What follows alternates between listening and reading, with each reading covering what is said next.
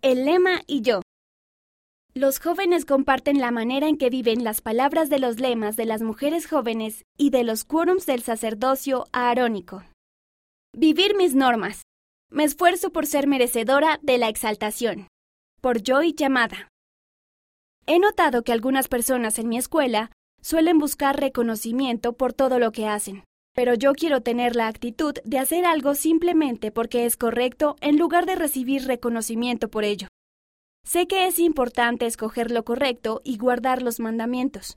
En mi vida personal me alegro mucho de ser fiel a mis normas, porque eso me ha beneficiado a la larga. En mi escuela solo hay otro miembro de la iglesia. Trato de ser un ejemplo para mis amigos porque represento a la iglesia. Quiero que sepan que el Evangelio me hace ser una persona feliz. Escucho malas palabras en mi escuela continuamente.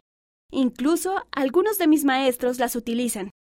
Pero yo elijo cumplir todas las normas de la Iglesia, aunque sean difíciles de seguir. Otras normas como la palabra de sabiduría o el vestir con modestia me resultan más fáciles de cumplir. Sé que obedecer la palabra de sabiduría me mantendrá a salvo. También he desarrollado mi propia forma de vestir, así que siempre puedo encontrar algo para ponerme que sea modesto y esté a la moda. No tengo que sacrificar mi estilo de vestir para cumplir mis normas. A veces puedes enfrentarte a obstáculos que tratan de impedirte lograr algo bueno, pero puedes elegir ser feliz.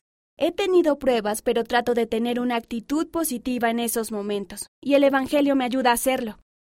Me encanta hacer ejercicio. He hecho gimnasia deportiva toda la vida, pero tuve que dejarlo porque sufrí varias lesiones. Me resultó difícil dejarlo porque pasé de ejercitarme muchas horas a la semana a cero horas.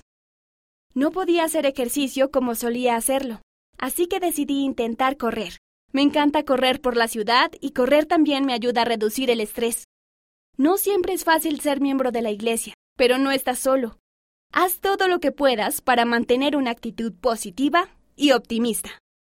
La autora vive en Nueva York, Estados Unidos.